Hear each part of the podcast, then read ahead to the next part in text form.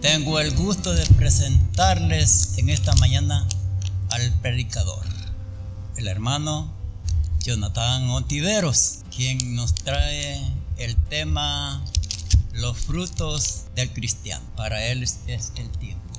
Buenos días hermanos, feliz sábado. Ah, ¿Cuántos escucharon el último mensaje cuando estuvimos aquí? ¿Cuántos se acuerdan de qué hablamos? Bueno, no había nadie aquí, había algunos cuantos hermanos por el problema de la pandemia, pero me imagino que los demás hermanos que no estuvieron estuvieron conectados. Y hablamos acerca de los caminos de Dios. Ese fue el tema que tocamos. Tal vez no lo recuerden porque fue hace más de un mes. Pero la semana pasada, ¿quién predicó? ¿Quién predicó la semana pasada? El pastor. ¿Cómo se llamaba o cómo se llamó el tema? Fake news, ¿verdad? Noticias falsas. Bueno, él habló acerca de que muchas veces damos noticias falsas o escuchamos o leemos noticias falsas. Pero cuando yo estaba escuchando la predicación del pastor, me quedé sorprendido porque el tema que iba a tocar en esta, o que vamos a tocar en esta mañana, estaba muy, muy compaginado con lo que él estaba hablando. Solamente que con un enfoque un poquito diferente. Fake news, las noticias falsas, lo que leemos, lo que escuchamos o lo que muchas veces nos dicen pero pocas veces lo relacionamos con nosotros mismos. Nosotros mismos muchas veces podemos ser fake news. ¿Cómo nos conoce el mundo a nosotros los cristianos? ¿Cuál es la primera palabra que se les viene a la mente al decir cómo me conoce el mundo a mí? ¿Cómo nos dicen muchas veces? Aleluyas, pero cuando no nos comportamos conforme a lo que predicamos, ¿cómo nos dicen? ¿Cómo? Hipócritas, exactamente. O sea, estamos siendo falsos.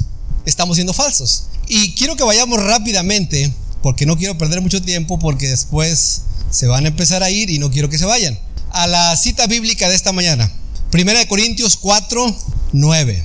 Primera de Corintios 4, 9. Y esta es una declaración sumamente importante para nosotros, o debería de ser una declaración sumamente importante para nosotros, porque dice aquí el apóstol que nosotros somos qué? ¿Somos qué? Cartas abiertas. En esta versión dice, nos hemos convertido en un espectáculo no solamente para el mundo, sino para quién más? Para los ángeles también. Somos nosotros un espectáculo para el mundo. Y cuando nos ven, ¿qué es lo que ven? Me gustó la primera, la primera parte como dice en esta versión. A veces pienso que nosotros los apóstoles, Dios nos puso en exhibición como prisioneros de guerra al final del desfile del vencedor. ¿Cuántos saben lo que es un desfile? ¿Cuántos no saben lo que es un desfile? ¿Cuántos han estado en un desfile? La mayoría, ¿verdad? ¿Dónde es donde hay más gente en el desfile? ¿Alguien? ¿Pero dónde es donde hay más? ¿En qué lugar? ¿Alguien sabe? El desfile siempre tiene una ruta, ¿verdad? Y hay gente por todas partes, pero donde va a terminar el desfile, en el centro, donde está la plaza, ahí es donde hay más gente, donde se aglomera más la gente. Y esto me recuerda cuando yo estaba en la high school, que fue hace uh, muchos años, y nosotros en la high school hacíamos una pirámide humana. Estábamos cuatro personas, luego se subían tres arriba de nosotros, luego dos y luego una. Y en el todo el desfile pues hacíamos eso y, después bajaba la gente, la gente aplaudía. Éramos un espectáculo, nos sentíamos bien, nos sentíamos importantes, contentos por lo que hacíamos. Pero el último año de mi high school ahí en la escuela, habíamos llegado a la parte más importante, donde normalmente estaba un balcón grande y ahí estaba el presidente o el, el mayor de la ciudad con toda su comitiva y estaban viendo lo que estábamos haciendo o lo que cada escuela hacía. Y ya estábamos todos formados, todos unos arriba de otro, a mí me tocaba hasta mero abajo. Y de repente escuché que alguien me gritó por mi nombre. Cuando alguien le grita por su nombre o cuando alguien le habla por su nombre, ¿qué es lo que hace usted? Inmediatamente volteamos. ¿Y qué creen que es que pasó? Ya me llamaron por mi nombre, yo le hice así. El que estaba arriba se vino abajo. Y el que estaba arriba del otro también se vino abajo y quedamos como un espectáculo bonito, como un espectáculo feo, como un espectáculo de risa para todos los que estaban ahí. Ahora, dice aquí el apóstol Pablo que nosotros somos un espectáculo ante el mundo y vamos desfilando, vamos caminando en este mundo y la gente nos está viendo. ¿Cómo nos ve la gente nosotros? ¿Qué es lo que hacemos nosotros que la gente en lugar de acercarse a nosotros huye de nosotros? No, no, no, no. ¿A poco es cristiano? No, hombre, no sabes lo que hace. No sabes lo que dice. No sabes cómo se comporta. Bueno, aquí en la palabra de Dios nos habla, o por lo menos vamos a tocar tres puntos o tres frutos que Dios quiere que nosotros demos por, no por nosotros mismos, sino por la obra del Espíritu Santo. Para eso quiero que nos acompañen al libro de Filipenses capítulo 1 y versículo 11. Filipenses 1:11. Y vamos a ver cuál es la primera clase de fruto que Dios quiere que nosotros demos. Antes de leerlo, ¿a quién le gusta la fruta? Yo creo que a todos, ¿verdad? Dulce, a veces un poquito agria, a veces si le ponemos chilito es mejor, ¿verdad? Qué rica, ¿verdad? Pero bueno, dice aquí Filipenses 1:11, que estén siempre, va mi versión va a decir, decir un poquito diferente a la de ustedes, pero es lo mismo. Que estén siempre llenos del fruto de la salvación. Y en mi versión, entre paréntesis, dice, es decir, el carácter justo que Jesucristo produce en su vida, porque esto traerá mucha gloria y alabanza a Dios. Que estemos siempre llenos del fruto de la salvación. Y por si a alguien le quedaba duda cuál es el fruto de la salvación, el escritor entre comillas puso los frutos de justicia. ¿Cuántos de nosotros nos consideramos justos? Yo creo que nadie de nosotros nos consideraríamos justos ante Dios, pero muchos nos podríamos considerar justos ante los hombres. Pero ¿qué es lo que más importa? ¿Es ser justos ante Dios o ser justos ante los hombres? Ante Dios, por supuesto. Y nos dice aquí eh, el escritor que nosotros siempre deberíamos de tener ese fruto. ¿A cuántos de nosotros, nuestros hijos, nos han dicho, no es fair cuando hacemos algo? No es justo. ¿Por qué? Porque ante los ojos de, nuestros hijos estamos haciendo algo que a ellos no les parece que deberíamos estar haciendo. Ahora, ¿cuántas veces nosotros pudiéramos decir, cuando pasa algo o cuando hacemos algo o cuando nos sucede algo, le decimos a Dios, no es fair que me pase esto a mí. No sabemos por qué las cosas nos están sucediendo. La vez pasada que tratamos acerca de, del tema de los caminos de Dios, eso explicábamos. Lo que nos sucede a nosotros es por algo, es para que aprendamos algo, para que seamos mejores personas, mejores cristianos, mejores hermanos, mejores esposos, esposas. No nos sucede por sucedernos nada más. Y para los que no estuvieron y no escucharon, les voy a contar rápidamente lo que me sucedió eh, cuando prediqué ese, esa vez. Yo estaba cortando en un, complejo de departamentos. Cuando terminé de cortar, empecé a hacer lo que le llamamos el guiriro. Todo lo que no alcanza la máquina lo hacemos nosotros con, el, con un guiriro. Y vi que andaba por ahí una abeja. Pero ya con el tiempo las conozco las abejas y sé que es ese tipo de abeja la colorada, si tú no estás cerca del panal, no te hace nada. Tú puedes pasar a un lado de ella, ella se va a ir. O te va a andar volteando por los lados, pero no te va a picar. Pero yo no vi ningún panal, así que seguí derecho y de repente sentí un piquete aquí atrás. Fuerte el piquete. Me duró unos dos, tres días aquí hinchado. Y yo, pues cansado, sudado, el sol, todo eso, dije, Señor, ¿por qué me pasó esto? Bueno, terminé de hacer wiriru y empecé a soplar. Soplamos las banquetas, el estacionamiento, todo. Y al pasar por el mismo lugar que me había picado la abeja, que déjenme les cuento que maté todas las demás que estaban ahí, había como cuatro o cinco más, me fijé que había un panalito escondido y que no lo había visto yo, las maté todas, pero al pasar cuando ya andaba soplando como las dos horas, vi que ahí estaba un niño como de unos cuatro años colgado en el mismo lugar donde yo había matado y donde me había picado la abeja. Y le dije yo, Señor, Señor, gracias. Ya sé por qué me sucedió. Si no me hubiera sucedido a mí, el niño se acerca ¿Y qué pasa? Las abejas le hubieran picado. Entonces muchas veces de las cosas que a nosotros nos pasan es por algo y para algo. Y en lugar de actuar mal y que la gente nos vea cómo nosotros estamos reaccionando ante los problemas, tenemos que ser justos, dice aquí la palabra de Dios. Y solamente a través de Dios, a través del Espíritu Santo es que podemos obtener ese fruto, el fruto de la justicia. Nosotros, por nosotros mismos, no podemos ser justos porque estamos acostumbrados a hacer qué? A hacer el mal. Vamos rápidamente al libro de Colosenses. Adelantito, adelantito. El siguiente libro, después de Filipenses, sigue Colosenses. Colosenses también capítulo 1 y versículo 10. Vamos a ver cuál es el otro fruto que Dios quiere que nosotros demos. Colosenses capítulo 1 y versículo 10. Dice nuevamente esta versión entonces la forma en que vivan siempre honrará y agradará al Señor y sus vidas producirán toda clase de qué? De buena obra o aquí dice buen fruto. Mientras tanto, irán creciendo a medida que aprenden a conocer a Dios más y más. Entre más estemos acercados a Dios, vamos a ir haciendo buenas obras. Nuestra naturaleza es hacer malas obras. ¿Cuántas veces a nosotros nos tocó reírnos de una persona que se cayó? Yo creo que todos los cuando fuimos jóvenes y vimos a una persona que se cayó, soltamos la risa. ¿Por qué? Porque somos malos. Porque somos malos. Pero aquí nos dice el escritor que la forma en que nosotros vivamos, vamos a ir aprendiendo cómo hacer buenas obras. Todos sabemos hacer buenas obras, pero pocos hacemos buenas obras. Tristemente, así es. Todos sabemos lo que es correcto, ¿verdad?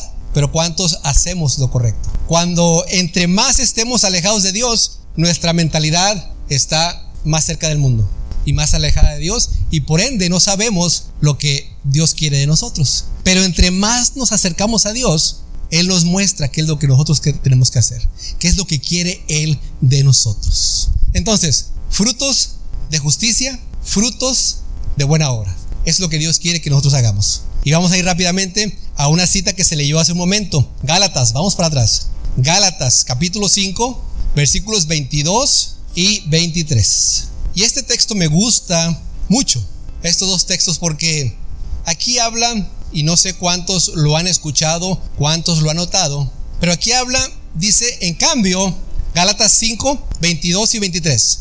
En cambio, la clase de fruto que el Espíritu Santo produce en nuestras vidas es amor, alegría, paz, paciencia, gentileza, bondad, fidelidad, humildad y control propio. No existen leyes contra esas cosas. Pero aquí nos habla de un solo fruto. no dice, o en la versión de ustedes dice los frutos. ¿Cómo dice al principio? El fruto, ¿verdad? En alguna versión de ustedes dice diferente, dice los frutos del Espíritu Santo. No, ¿verdad? El fruto. Y siempre lo hemos explicado de que es una sola, es un solo fruto. Pensemos un poco en una naranja. La naranja tiene gajos, ¿verdad? Imagínense ustedes, pelan esa naranja y que salga un gajo de sandía, un gajo de melón, un gajo, no sé, de la fruta que les gusta a ustedes, piña, mango, todo eso. ¿Qué, tan, qué, qué tanto querríamos nosotros esa fruta? ¿A cuántos les gustan los cócteles de fruta? A todos, ¿verdad? Y luego le echamos el chilito y nos comemos. Y sabe tan rico. Pero fíjense algo, hermanos.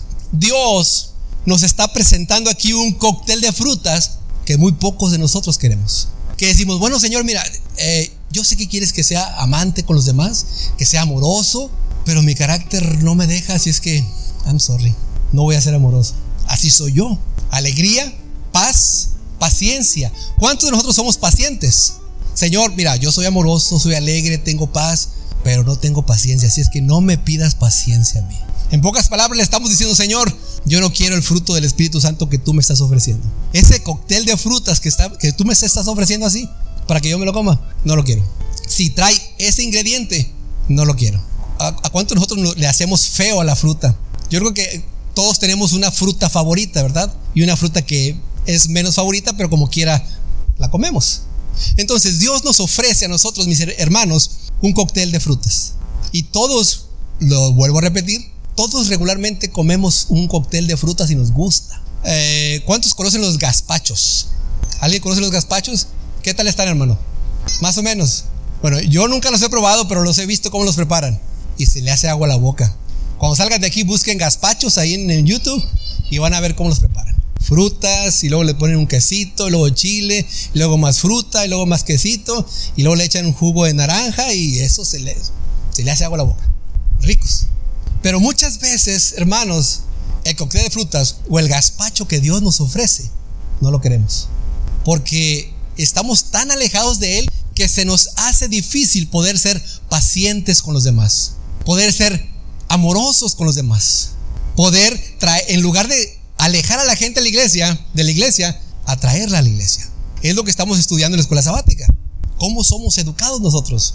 Si no estamos educados a leer, orar, tener una comunión con Dios, difícilmente vamos a durar aquí dentro de la iglesia o difícilmente seremos como Dios quiere que nosotros seamos, justos, de buenas obras y que el fruto del Espíritu Santo nazca en nosotros. Eso es lo que Dios quiere en nosotros. Pero vamos a ir rápidamente al libro de Juan. ¿Cómo nosotros podemos obtener eso? ¿Cómo nosotros podemos ah, obtener la justicia? ¿Cómo nosotros podemos tener las buenas obras? ¿Cómo nosotros podemos aceptar, estar listos, estar preparados para recibir el fruto del Espíritu Santo?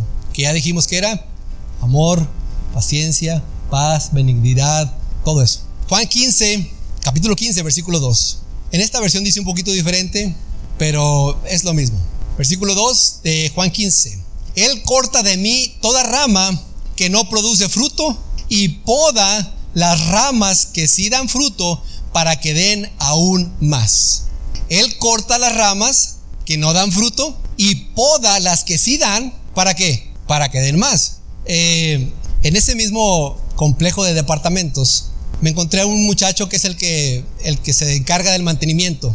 Y él fuera de su departamento tiene dos rosales grandísimos, que es ahí donde viven los abuelitos de, de, Jessica. Y e, ese, ese rosal da unas rosas, unas rosas chiquitas. No son rosas grandes, son unas chiquititas. Y, y una vez lo vi rojo, rojo, rojo, rojo ese rosal, muchas florecitas. Y le pregunté, oye, ¿qué hiciste? ¿Qué hiciste con ese rosal? Dice, mira, yo ya lo quería quitar. Tenía ya como 3, 4 años y daba una, dos, tres. Y lo podaba y no le salían flores. Entonces, el, abuelita, el abuelito de, de, Jessica y de Brissy, pues viendo lo que él estaba haciendo, le dijo, no, no, no, no, no, no, no, dijo, ¿cuántos conocen, cuántos de aquí conocen al hermano eh, Ramiro? ¿Sí lo conocen? ¿La mayoría? Muy bien. Dijo, no, no, no hagas eso, dice. Mira, si vas a podarlo, tienes que cortarle aquí. Y luego le vas a cortar esta otra acá.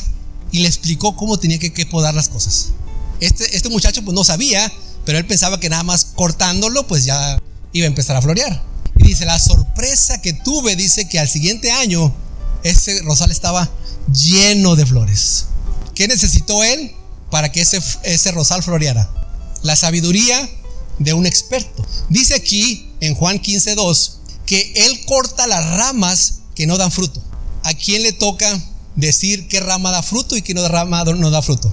¿A nosotros? A Dios. El problema es que nosotros le decimos a Dios, mira, esta ramita no me la cortes, porque esta me gusta mucho, esta rama. ¿Qué, será, qué, qué representará la rama para nosotros? ¿Alguna acción?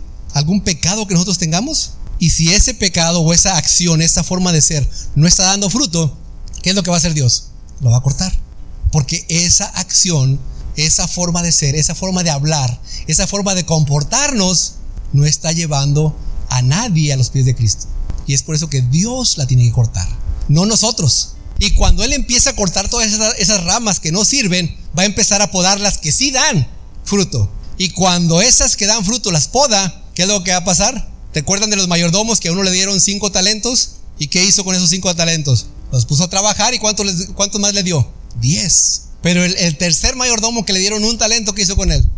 Aquí está, hermanos. Si nosotros tenemos un talento, usémoslo. No importa que sea uno. Dios va a podar ese talento y le va a dar otro más. Si usted tiene dos talentos, tres talentos, úselos y Dios les va a dar más. Pero tristemente, nosotros decimos, no, es que con este lago y con ese que se conformen. Yo solamente sé saludar ahí y hasta ahí.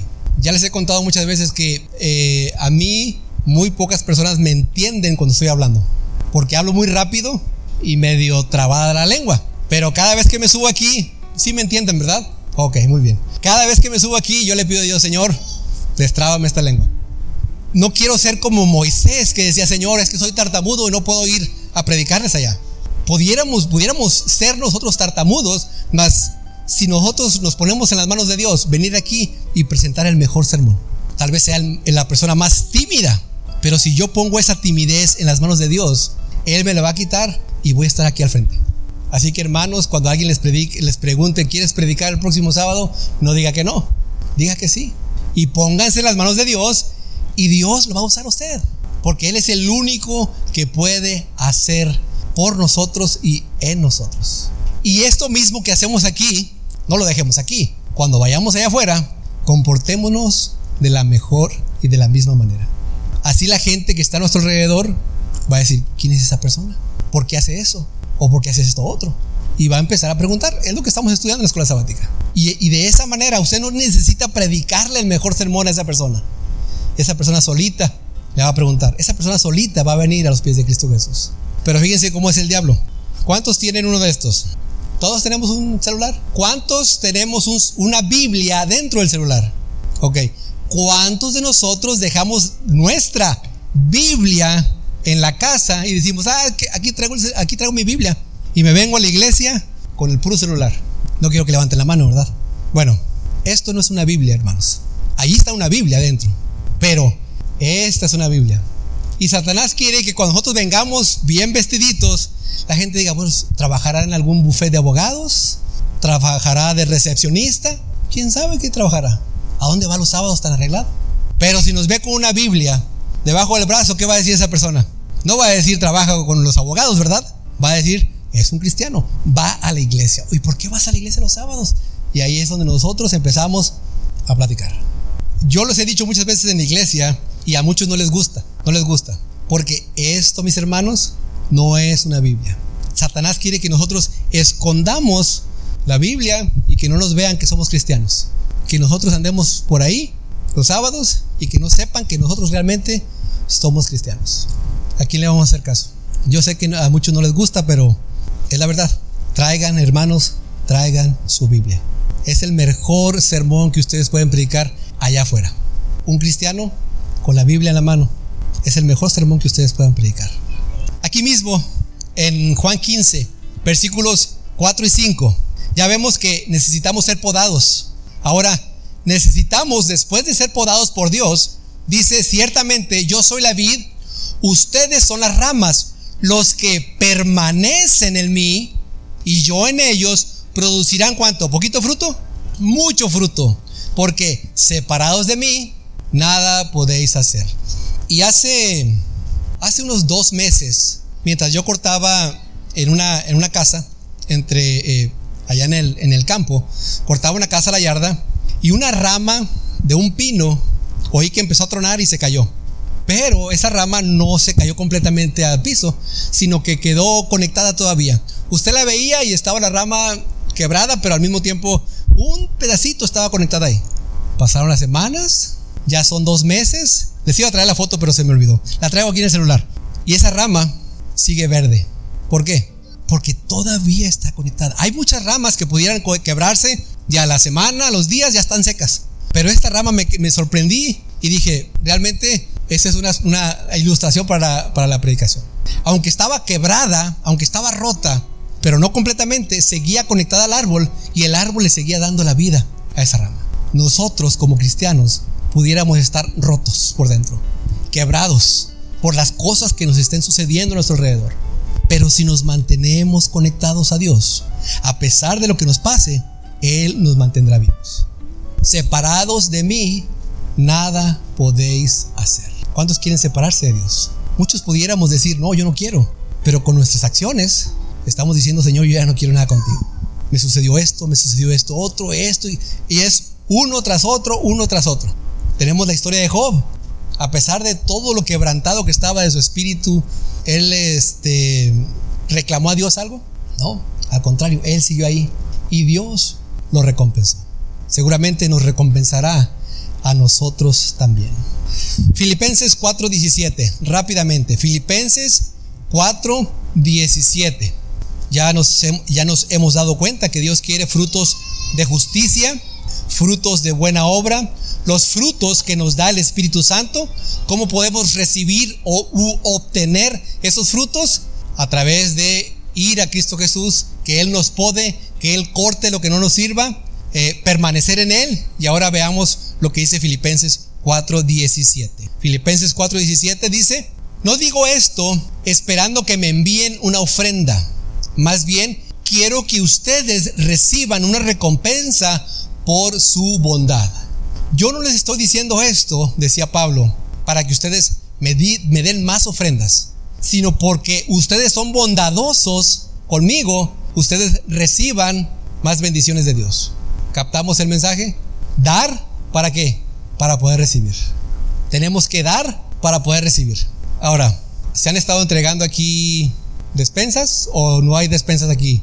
de las que se han estado recogiendo allá en Dallas, donde viene una cajita que trae leche, queso, un melón, trae manzanas, hay leche también, todo eso. Es muy fácil, y, aquí me estoy metiendo en un, en un tal vez en un, en un callejón sin salida, pero es muy fácil dar lo que no es de nosotros. ¿Cuántos de nosotros estaríamos haciendo lo mismo si no hubiera esa leche que se está regalando? Si no hubiera ese, ese melón, esas papas. ¿Cuántos de nosotros estuviéramos haciendo eso? No quiere decir, no me vayan a malentender, no quiere decir que lo que se está haciendo está mal.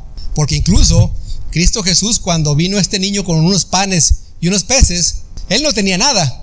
Pero con eso que le trajeron, él hizo el milagro. ¿Sí o no? Ahora, con eso que nos traen a nosotros, porque nosotros también allá en la iglesia repartimos esas cajas y esa leche, estamos haciendo ese milagro de repartir a los demás. Pero ¿por qué hacerlo ahora que hay y no, y, no hacerlo cuando no hay? ¿Mande? Exactamente. Pónganse de acuerdo y un sábado invitar a, la gente y aquí se les va a servir comida. Pero que no sea comida regalada, que, sea, que nos cueste un poquito. ¿Sí? Que nos cueste un poquito. No digo esto esperando que me envíen a mí, una ofrenda. Más bien quiero que ustedes reciban una recompensa por su bondad. Los hermanos de aquí de Filipenses que estuvieron dándole a Pablo, no era porque alguien más se los dio a ellos, sino era de su propio bolsillo. Tenemos que dar, tenemos que dar para poder nosotros recibir, para que ese, ese corazón de piedra se vaya rompiendo, para que ese corazón empiece a latir de, de veras pero no por nosotros, sino por Dios y para los demás. ¿Qué es lo, qué, ¿Cuál será la recompensa que nosotros vamos a recibir al hacer estas cosas?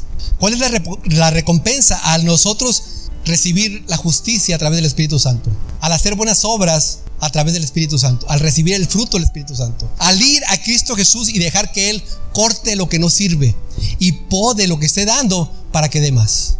¿Qué es lo que vamos a recibir? Vamos a ir rápidamente al libro de Romanos. Romanos capítulo 12 y versículos 20 y 21. Romanos 12, 20 y 21. ¿Ya lo tenemos todos? En cambio, si tus enemigos tienen hambre, ¿qué hay que, qué hay que darles? ¿De comer a quiénes? ¿A los amigos? A los enemigos.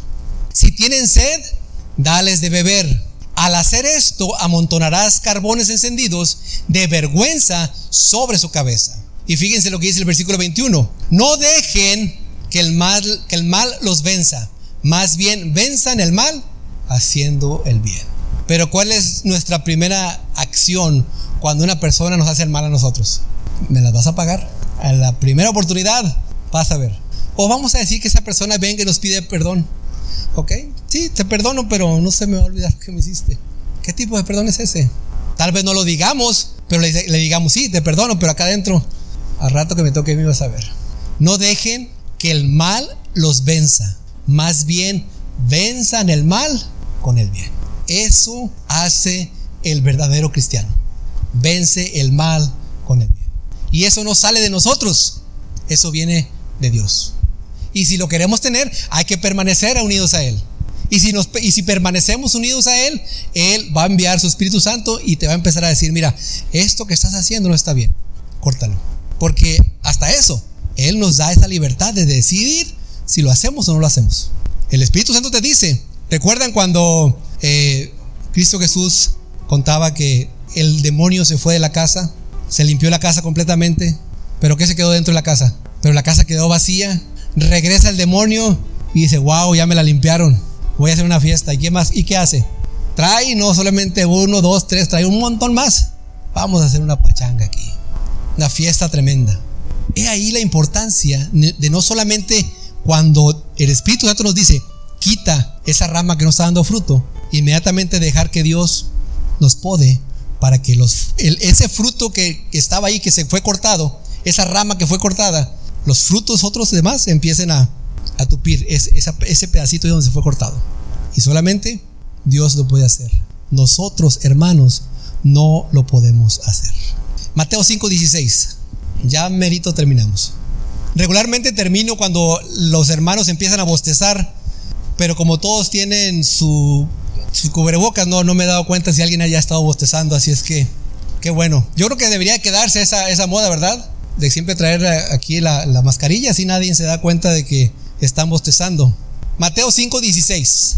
De la misma manera, dejen que sus buenas obras o sus buenas acciones brillen a la vista de todos para que todos alaben a su Padre Celestial. De la misma manera, dejen que sus buenas obras brillen a la vista de quién? A la vista de todo el mundo. Pero aquí hay un problema. Aquí hay un problema porque recuerdan eh, los dirigentes de la iglesia y los fariseos que iban y, echaban las ofrendas. ¿Cómo lo hacían? No echaban billetes porque los billetes no se escuchan, ¿verdad? Echaban monedas y hasta las dejaban caer de arriba para qué? Para que la gente viera y escuchara y dijera, wow, qué dadivoso es ese hermano. Es ahí, es ahí el problema cuando nosotros malinterpretamos las escrituras. Dejen que sus buenas obras o sus buenas acciones brillen a la vista de todos para que todos alaben a quién? A nuestro Padre Celestial.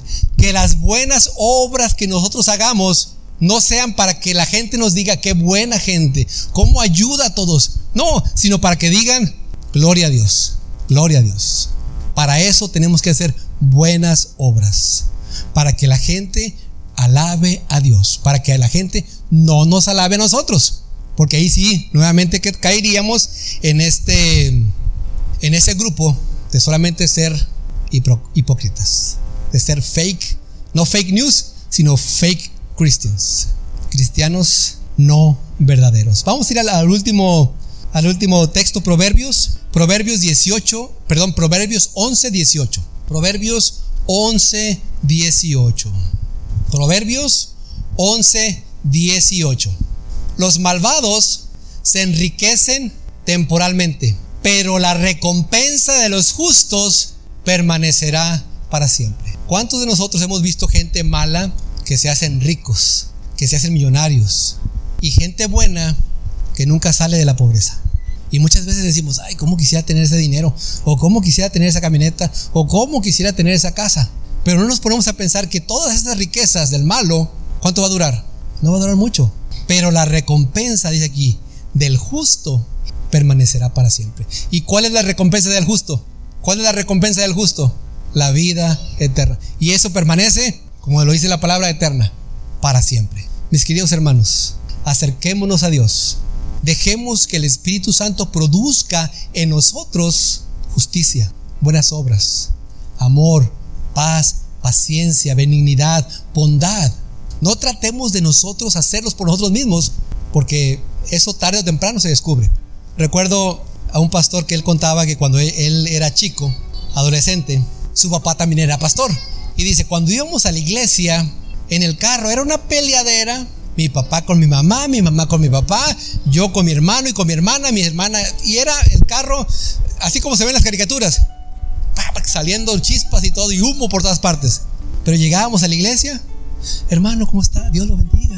Una vocecita así bien, bien tranquila. Dice, y, y conforme fue pasando el tiempo, y yo me di cuenta de todo esto, de que solamente Dios es el que me cambia a mí, dije yo, me tengo que entregar completamente a Él. Dice, ahora soy pastor. Y ahora yo todos los días, dice, le pido a Dios que mi actitud, que mis acciones, que mis palabras demuestren que realmente soy cristiano. A mí también me ha sucedido. De la casa a la iglesia, un pleito. O de la iglesia a la casa, otro pleito. Pero nomás llegamos a la iglesia y somos los, los mejores cristianos. Somos los más santos. Solamente a través de Cristo Jesús solamente dejando que el Espíritu Santo nos guíe, nos pode y corte lo que no es de nosotros. Solamente así obtendremos la vida eterna. Que el Señor les bendiga. Padre bendito, nuevamente estamos ante ti ahora agradeciéndote por la presencia de tu Santo Espíritu. Porque sabemos, oh Padre, que Él ha tocado nuestra mente y ha tocado nuestros corazones. Y sabemos, oh Padre, y tú más que nada, nada lo sabes, que nuestra decisión en este momento es sincera, que queremos cambiar, que queremos ser diferentes, que queremos mostrarle al mundo quién es realmente Cristo Jesús.